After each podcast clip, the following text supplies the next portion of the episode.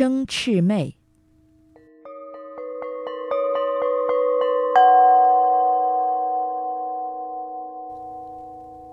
所谓的生赤魅，指的是活人的灵魂。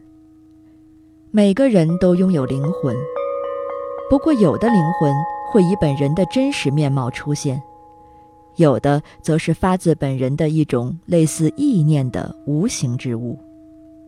这里所说的生赤魅，指的就是后者。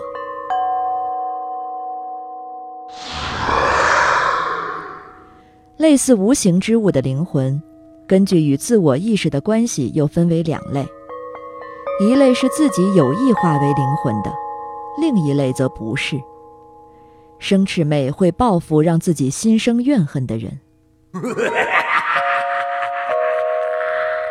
生赤魅十分厉害，他想让谁生病，就会用意念附到那个人身上。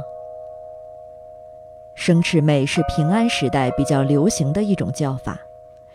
其中最有名的故事，当属《源氏物语》中与六条玉溪所有关的译文。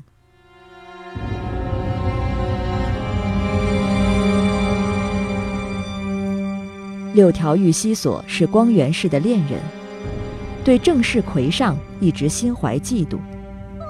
这种嫉妒心导致他灵魂出窍，化为生赤魅，不断折磨着即将临盆的魁上。结果。